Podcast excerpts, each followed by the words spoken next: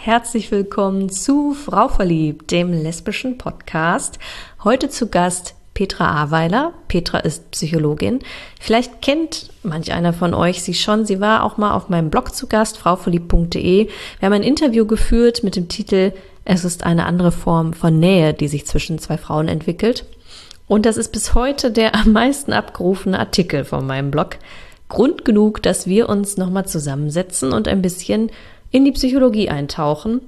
Ähm, Petras Steckenpferd ist mittlerweile vor allem die Be Beratung und Therapie von Frauen zum Thema spätes Coming Out. Und sie hat einige Tipps mitgebracht, die super hilfreich sind. Und ich wünsche euch ganz viel Spaß bei diesem sehr mm, interessanten Interview.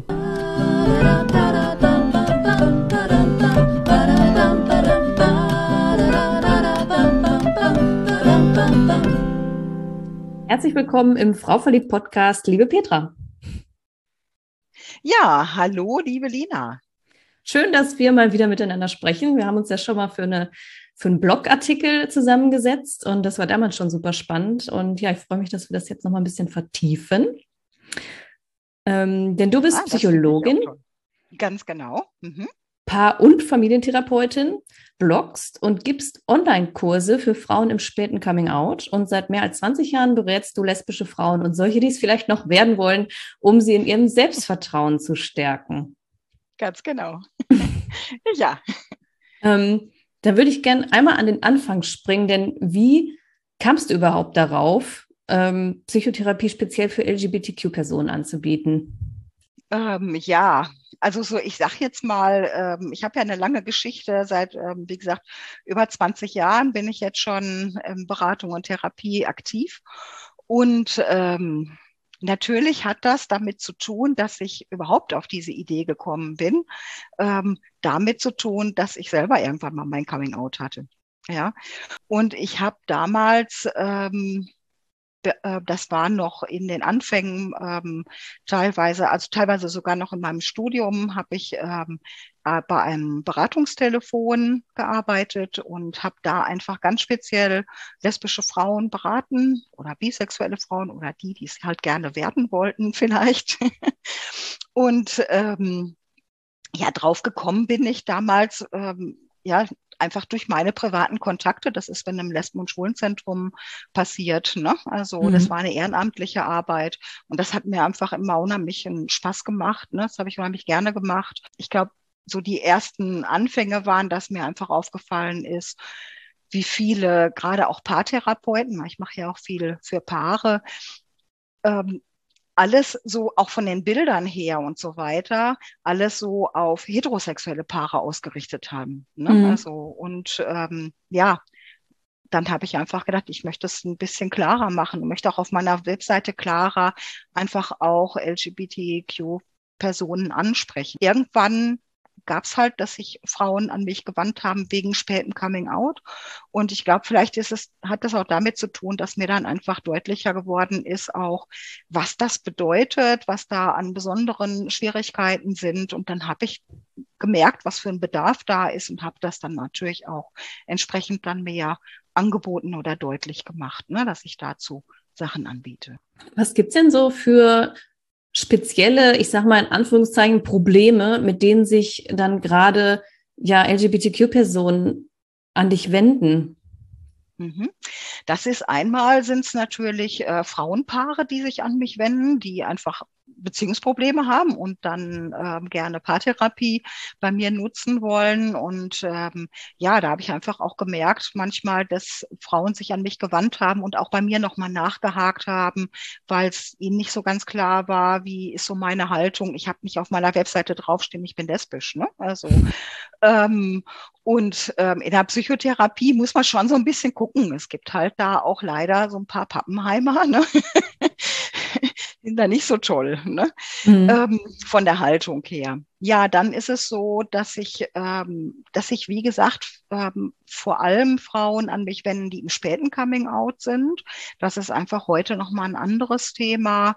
Ähm, und ähm, auch ansonsten natürlich auch Frauen, bei denen es ähm, um ganz normale, in Anführungsstrichen, Probleme oder auch bis hin zu Erkrankungen geht. Ne? Also, dass Depressionen sind, Ängste, Sachen rund ums Selbstvertrauen, ne? also ähm, ja, Traumasachen, ne? also die mhm. ähm, aus der Vergangenheit einfach noch sehr belastend sind. Ich habe letztens erst vor ein paar Tagen ähm, ein Hörbuch gehört von einem schwulen Mann, der über sein Alleinsein irgendwie vor allem geschrieben hat. Und da hat er von dem Konzept queerer Scham gesprochen. Ich weiß nicht, ob dir das was sagt oder ob das er jetzt nur irgendwie hatte. Hm, aber ich fand das ganz spannend, weil er meinte, dass ähm, halt LGBTQ-Personen oftmals dadurch, dass sie aufwachsen in einer Welt, die das halt nicht als Normalität vorgibt, quasi so wie so, ein, so einen inneren Scham abspeichern, der ihnen sagt, das ist nicht normal und ähm, auch wenn sie es gar nicht unbedingt in, bewusst haben in späteren Jahren, dass das irgendwo tief in ihnen vergraben ist, dass das ähm, auch irgendwie zu ja Problemen, sagen wir mal, später führen kann. Würdest du das bestätigen? Ja, wobei, ähm, also ich sage jetzt mal, auch wenn die Gesellschaft heute offener geworden ist, ne, also denke ich, dass der allergrößte Teil der LGBTQ Menschen ähm, nicht von einem Tag auf den anderen sagen, ja, also äh, das ist es und toll und das erzähle ich jetzt allen. Ne? Das ist ja im, im Prozess. Ne? Also und ich erlebe es halt gerade bei den Frauen, die sich an mich wenden, die eine lange heterosexuelle Vergangenheit hinter sich haben. Da muss man einfach immer bedenken, die sind in einer anderen Zeit groß geworden. Ja, mhm. also und es gibt auch oftmals Frauen, die die mir sagen, ich verstehe das gar nicht. Ähm, ich dachte mal, ich bin doch eigentlich ein offener Mensch. Weshalb macht mir das selber so ein Problem? Ja, also, ja. aber die sind vor, die waren, was weiß ich, Kind vor 30, 40 Jahren. Ne? Also da sah die Gesellschaft noch mal ganz anders aus. Ne? Also ja. auch wenn es auch wenn es heute noch der Fall ist, dass es immer noch so Sachen gibt wie ähm, eins der häufigsten Schimpfwörter auf Schulhöfen ist ja immer noch äh, schwule Sau und solche, ja. solche Sachen. Ne? Mhm. Ja. Mhm. Also würde ich bestätigen, ne? denke ich, dass ja. das vergraben ist und dass es oft einfach gar nicht so bewusst ist, was da so ja. ähm, noch in einem wirkt. Ja, ja, ich habe da direkt dann auch mal für mich drüber nachdenken müssen, irgendwie, ob ich das so nachvollziehen kann. Ich glaube schon. also ich glaube, das ist so eine Sache, die möchte man sich gar nicht unbedingt immer so klar machen, weil man möchte ja selbstbewusst damit umgehen und einfach sein, wie man ist. Und es kann aber trotzdem irgendwo in einem wirken und manchmal so ein bisschen dann rauskommen. Zum Beispiel beim Thema, halte ich denn jetzt Händchen mit meiner Freundin in der Öffentlichkeit oder nicht? Ja. Ne? Und auf einmal merkst du, oh, das ist mir aber total unangenehm und ähm, ja, weiß vielleicht gar nicht, wo das herkommt. Ganz genau, ja. Ähm, mhm. Es gab eine Frage über Instagram aus der Community, die auch so ein bisschen in die Richtung geht, ähm, ja. was, was haben lesbische Frauen vielleicht für Probleme? Ähm, die Frage war, kann es sein, dass viele lesbische Frauen aus unterschiedlichsten Gründen Bindungsängste haben? Ähm, ich sage jetzt mal, ich bin keine Statistikerin. Mhm. Ich bin keine Frau, die an der Uni forscht ne, zu dem Thema. Ähm, ich kann natürlich nur meine Erfahrungen so aus meiner, meinem Praxisalltag sagen. Ne? Ähm, und das muss ich dann auch noch so ein bisschen einschränken. Ich sage jetzt mal, ähm, die Frauen, die zu mir kommen, die kommen ja nicht, weil es ihnen jetzt gerade super gut geht und alles ähm, 1a ist, ne? also, sondern da sind ja Probleme da. Ne? Mhm. Also ähm, das heißt, das ist keine repräsentative Aussage, die ich da treffen kann. Das, was vielleicht Probleme machen kann bei ähm, solchen Sachen wie Bindung aufnehmen, äh, das heißt ja einfach auch, sich vertrauensvoll ähm, auf eine Beziehung einzulassen.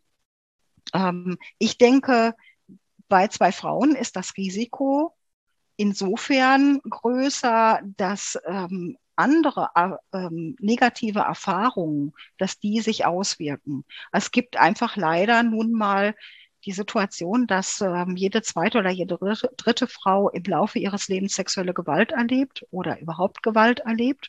Und das ist ja was, was sich ganz massiv auswirkt und zwar nicht nur auf eine Frau, äh, nicht nur auf eine Beziehung mit einem Mann, ja, also wenn ähm, Gewalt von einem Mann ausgegangen ist, sondern dann ist einfach das Vertrauen insgesamt angeknackst, auch wenn es vielleicht nicht so bewusst ist, ne? also, aber das wirkt sich häufig einfach auch auf eine Partnerschaft aus. Ne? Ähm, das würde ich so ein bisschen da mit reinbeziehen. Ähm, ansonsten Bindungsangst, ja, kommt drauf an, wie man das so verstehen kann. Ähm, ich sage jetzt mal, wenn es darum geht, wie, wie lasse ich mich ein oder lasse ich mich auf eine Frauenbeziehung ein? Da denke ich jetzt nochmal so speziell bezogen auf die Frauen im späten Coming Out. Bei denen ist das häufig so, dass die halt in einer Partnerschaft sind mit einem Mann, oft langjährig. Kinder haben ne, und ähm, vieles aufgebaut haben, mir dann auch oft sagen, was, ja, was soll ich denn machen, wenn ich mich jetzt darauf einlasse und dann merke, das ist es doch nicht. Ja, also, oder die Beziehung mit der Frau, die hat dann doch keinen Bestand. Ja, also, ähm, und ich gebe so viel auf, was ich mit dem Partner zusammen aufgebaut habe. Da ist einfach, ähm, ja, ähm, da hängt ja auf vieles dran, oft äh, Kinder, ähm, die ganze Lebenssituation für, für die Kinder auch. Ne?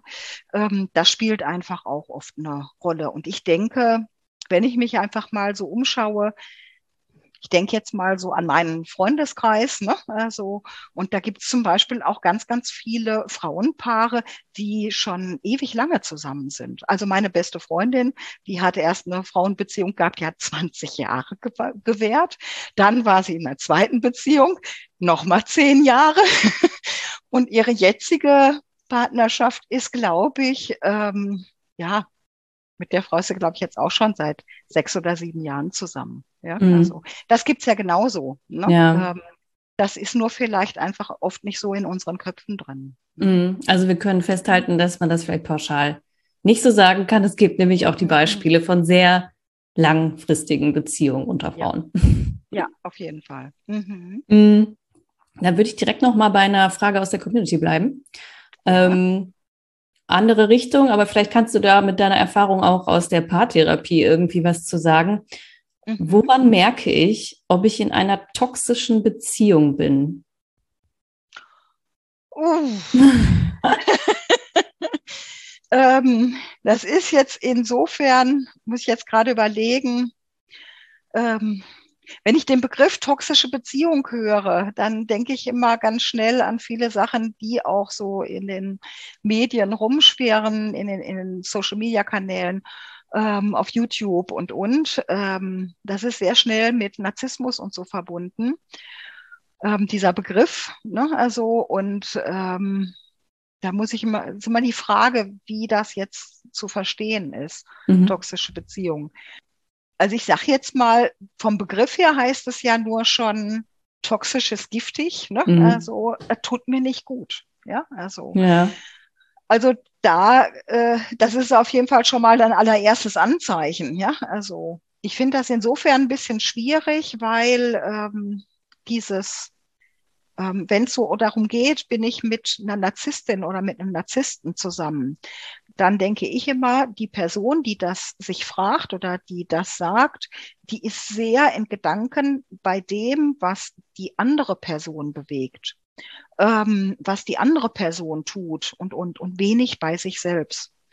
Und äh, meine Erfahrung ist, dass äh, Menschen, die so ähm, so denken oder in diesen Gedankenspiralen oft drin sind, ne? also dass die da nicht rauskommen, weil sie sich dadurch selber hilflos machen, weil sie nicht mhm. schauen, was ist jetzt eigentlich bei mir, was ist für mich wichtig, was ähm, ähm, womit bin ich nicht einverstanden, womit ähm, fühle ich mich ähm, gut und womit nicht. Ne? Also was müsste ich jetzt tun, ne? dass sie dann einfach, das denke ich, ist wichtig, mehr bei sich zu bleiben. Es gibt natürlich Beziehungen, da würden wir wahrscheinlich ähm, ja, wahrscheinlich du und ich und alle Zuhörerinnen sofort sagen, das ist bestimmt was, was ähm, mit einer toxischen Beziehung in Zusammenhang steht. Das ist einfach ganz klar. Zum Beispiel, wenn es um Gewalt geht. Ja, also es gibt auch Gewalt in Frauenbeziehungen. Das muss man leider einfach sagen. Ne? Und ähm, wenn ähm, ähm, eine Person vielleicht nicht nur, eine Frau nicht nur körperlich, sondern es gibt ja auch Sachen, die wirklich erniedrigend sind, ne? bezogen auf ähm, das Selbstbewusstsein kaputt zu machen und so, ne? ähm, massiv beleidigend ähm, und so weiter. Ne? Ich denke, das kann man auf jeden Fall da reinfassen, mhm. woran man es erkennen könnte. Ne? Mhm. Mhm. Ja, das sind natürlich auch eigentlich total klare Anzeichen und trotzdem wundert man sich ja manchmal, wie viele Leute trotzdem auch in so Verbindungen bleiben. Ne? Das hat ja wahrscheinlich auch psychologische Gründe dann, aus denen die Leute festhalten an Sachen, die objektiv nicht gut sind. Ja, also ich denke, das ist einfach was, ähm, ja, was ganz häufig einfach mit der bisherigen Lebenserfahrung zu tun hat. Ne? Also, also ich habe schon mit Frauen gearbeitet, äh, die in solchen Situationen gesteckt haben, ob jetzt hetero oder auch lesbisch. Ne? Also ähm, das ähm, ist ganz, ganz schwierig, zum Beispiel sich aus einer Beziehung zu befreien, in der Gewalt passiert. Ja? Mhm.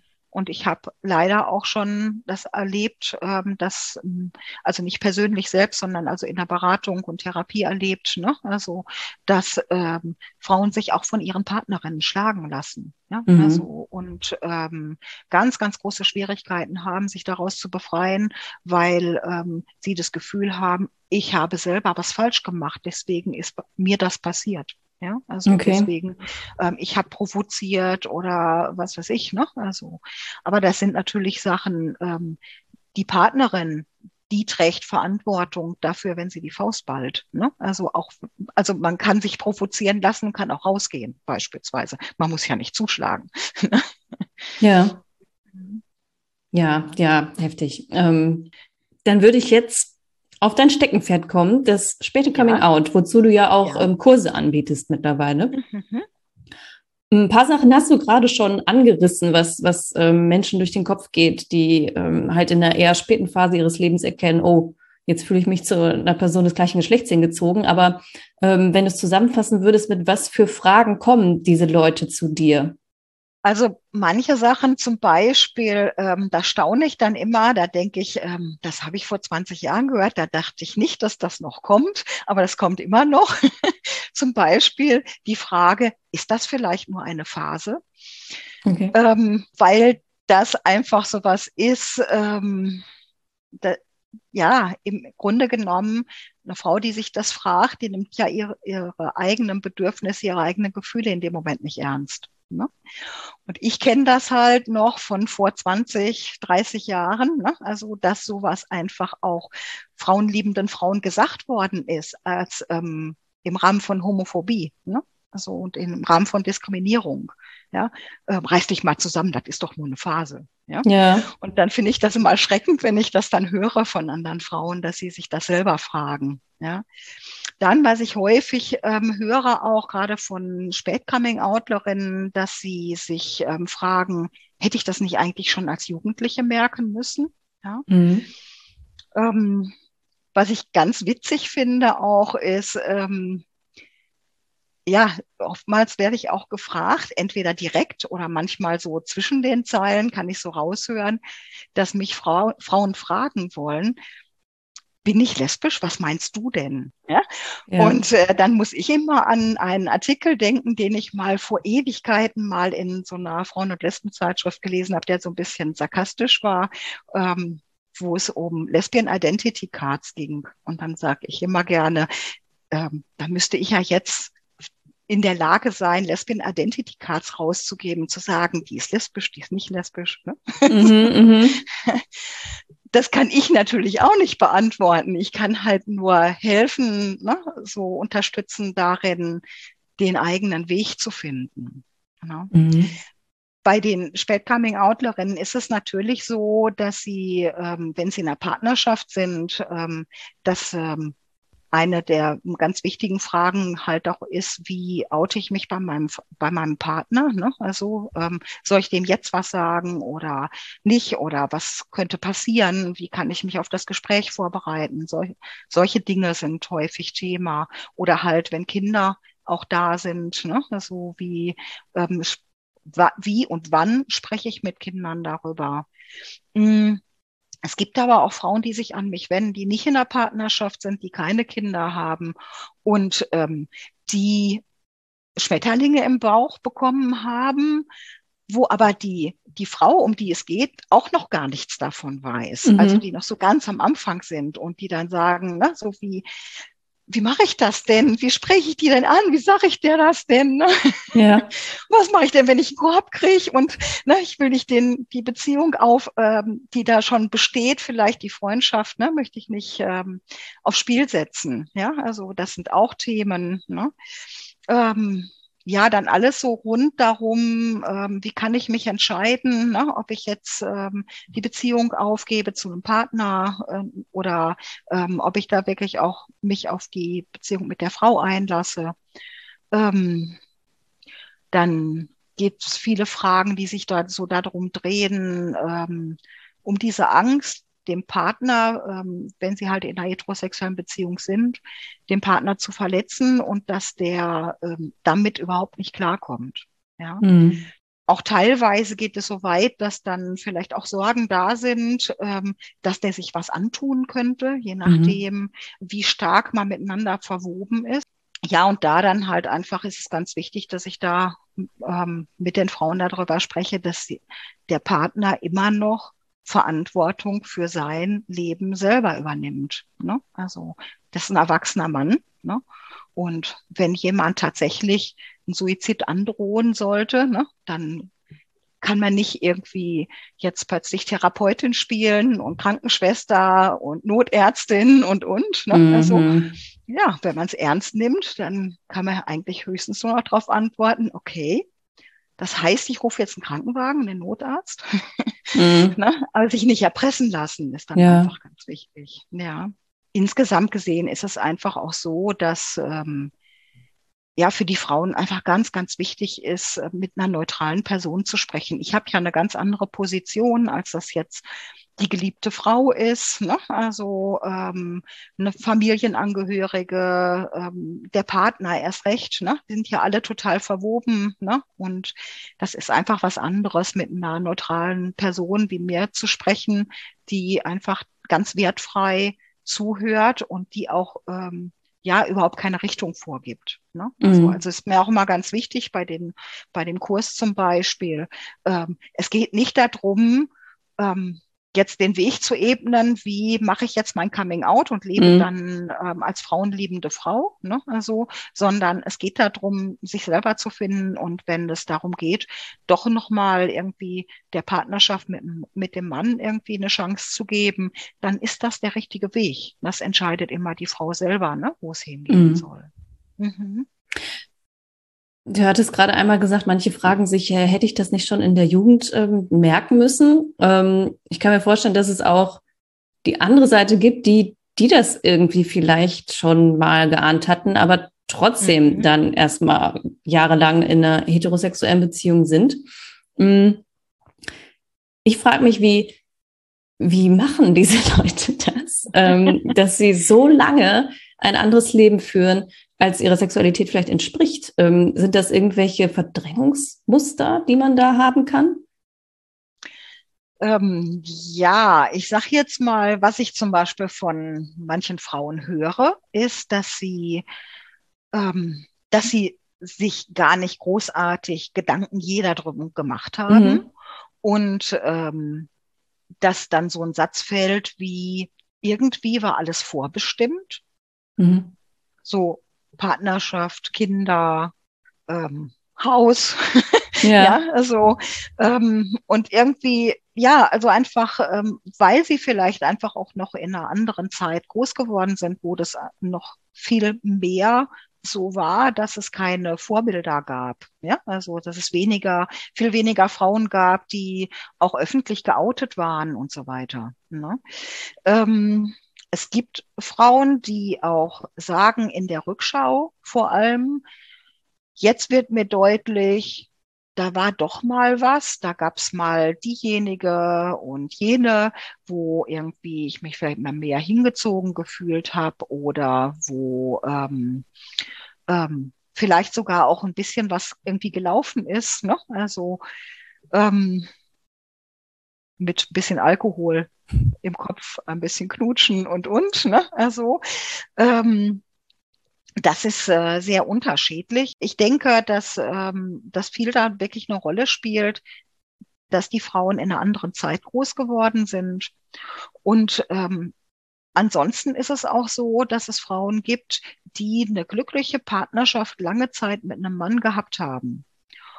Und wenn sie dann irgendwann plötzlich unzufrieden, oder das heißt plötzlich mit der Zeit, ne, schleicht sich das ja oft ein, ähm, immer unzufriedener in einer Partnerschaft geworden sind, sich dadurch erstmal sozusagen der Blick öffnet. Ja, also, und ähm, dann gibt's da vielleicht eine Frau, die ja, die endlich mal ähm, zuhört, die wertschätzend ist, die, ähm, wo eine andere Nähe da ist, ähm, mehr Verständnis da ist. Und dann entwickelt, entwickeln sich dann einfach die Schmetterlinge, ne? Also, und ähm, ja, es gibt natürlich auch viele Frauen, die sagen, sie haben sich in diesen Menschen verliebt.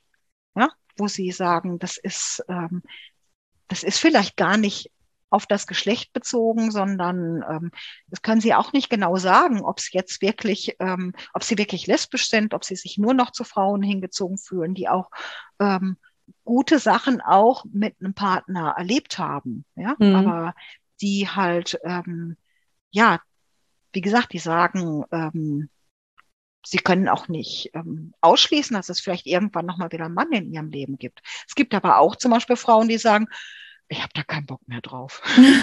das nächste wird definitiv eine Frau. Nie wieder.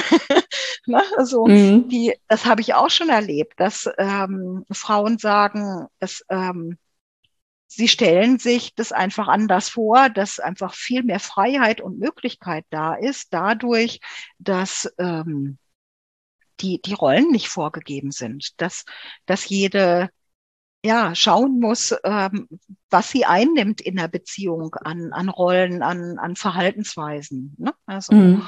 Und es gibt auch Frauen, die ja, die irgendwann mal Herzklopfen verspürt haben, einer anderen Frau gegenüber und sagen, ich möchte das jetzt nur noch ausprobieren. Ich, ich, ähm, ich will nicht mehr mit Männern eine Beziehung führen. Mhm. Also das ist auch ganz breit gefächert. Ja. ja. Hat es denn, hat es auf Dauer Auswirkungen auf die Psyche, wenn man seine sexuelle Orientierung unterdrückt? Auf jeden Fall, ja. Also ich sage jetzt mal, das kann man sich vielleicht vorstellen wie jeder massive Stressfaktor. Im Grunde genommen verbiegst du dich ja und ähm, akzeptierst dich überhaupt nicht so, wie du selber bist und ähm, verdrängst ganz viele Dinge ähm, viele Gefühle, viele Bedürfnisse.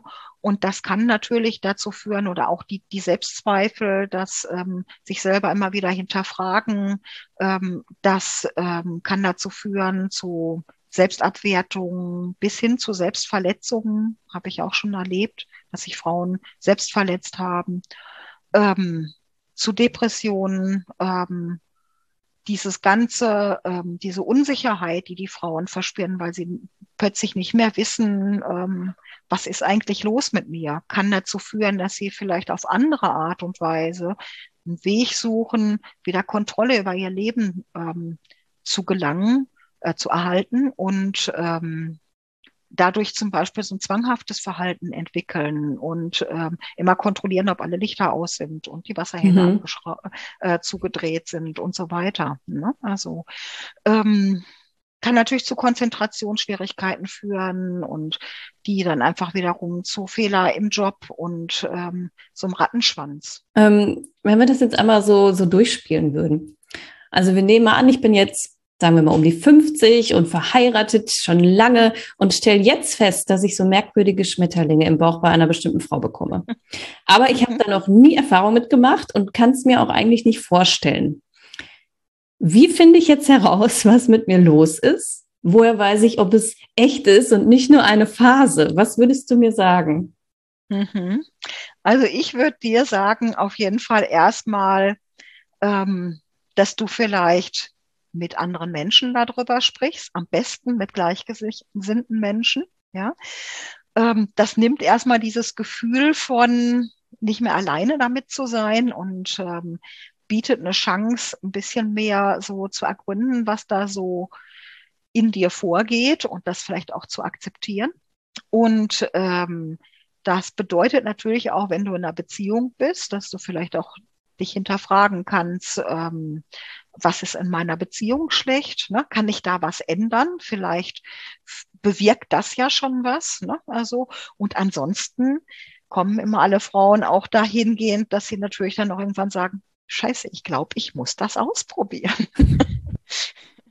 ja, ja. Ähm, weil äh, ähm, wenn wenn für, also selbst wenn eine Frau sagt, sie fühlt sich zu einer anderen auch auf einer erotischen Art und Weise ähm, angezogen, ist trotzdem die Unsicherheit, würde mir das denn wirklich gefallen? Ne? Also, und meist ist das so, dass es einfach, dass sie es ausprobieren muss. Das geht dann, führt dann doch kein Weg drum, dran vorbei.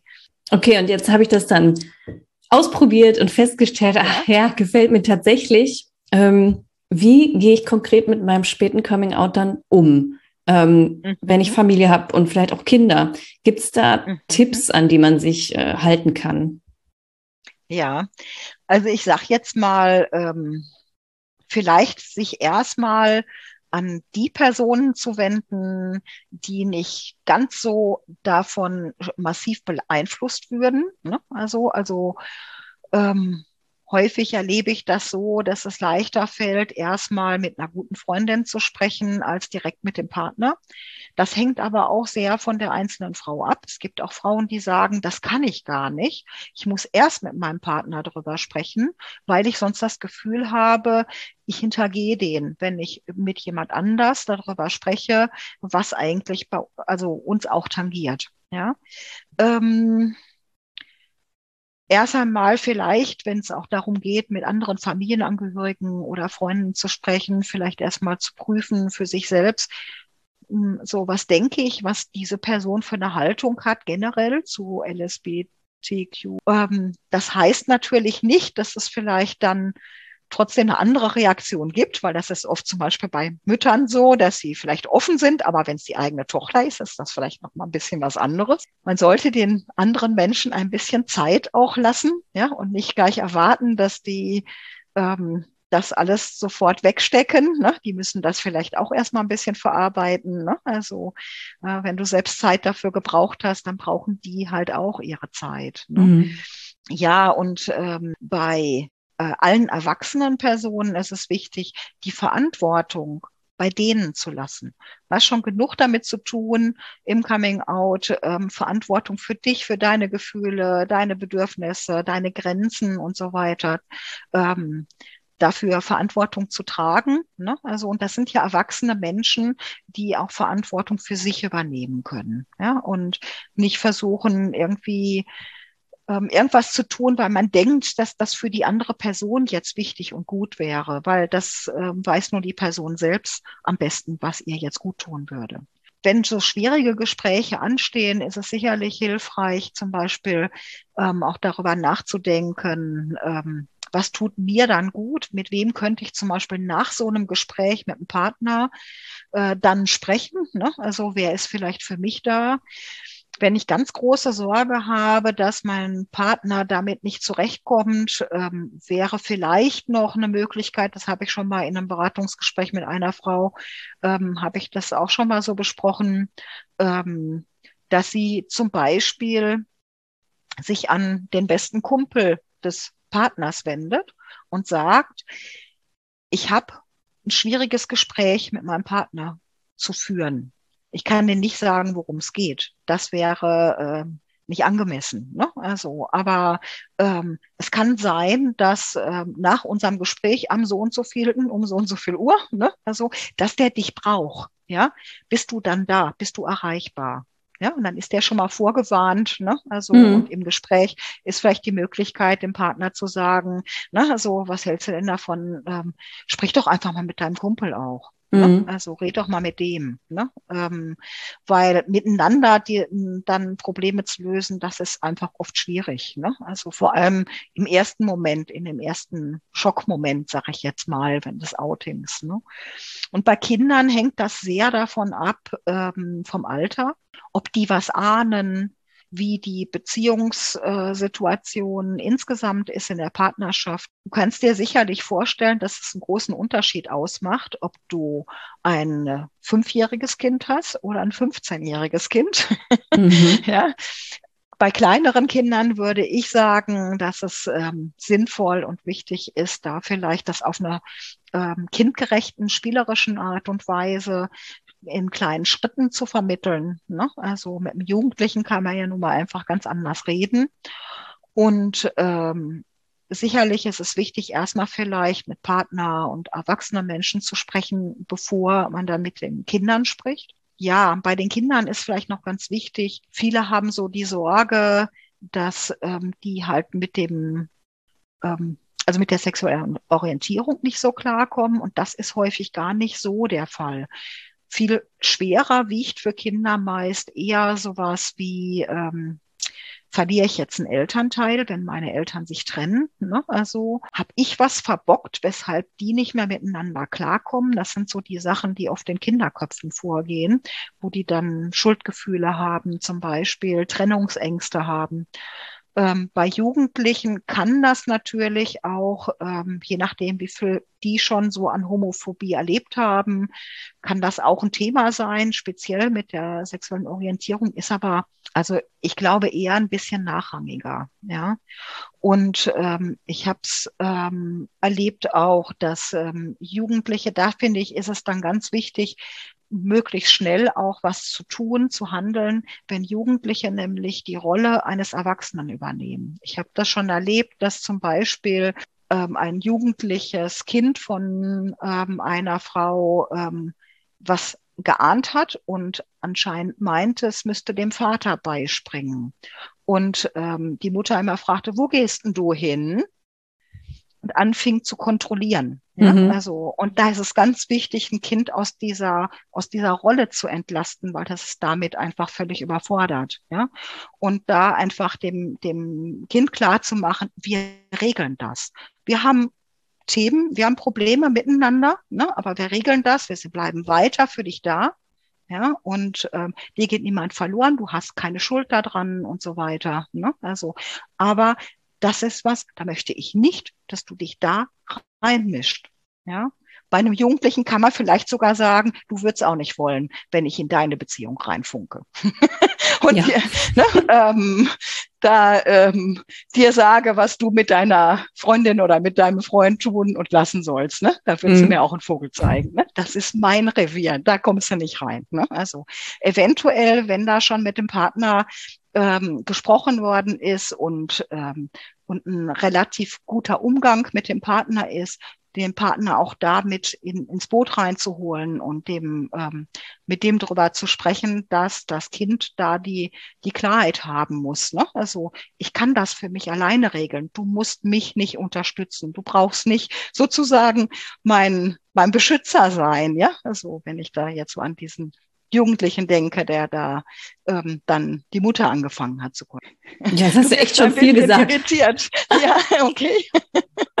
nee, das ist ja auch ein wahnsinnig komplexes Thema so, ne? Und mhm. also man kann ja auch auf alles nochmal individuell dann oder muss es ja dann auch in der Therapie letztendlich also tiefer dann gehen auf das Individuelle, auf den Hintergrund und so. Ähm, Kommen wir nochmal zu was ganz Grundsätzlichem, was auch äh, ja. in der Community gefragt wurde, berechtigterweise. Wenn ich jetzt an den Punkt komme und glaube ich, ich muss mir da irgendwie extern Hilfe, Beratung, Therapie holen, ähm, mhm. wie finde ich denn eine geeignete Therapeutin für mich? Ja, ähm, geeignet bedeutet, es muss die Grundlage des Vertrauens muss möglich sein, ja, die muss aufbaubar sein.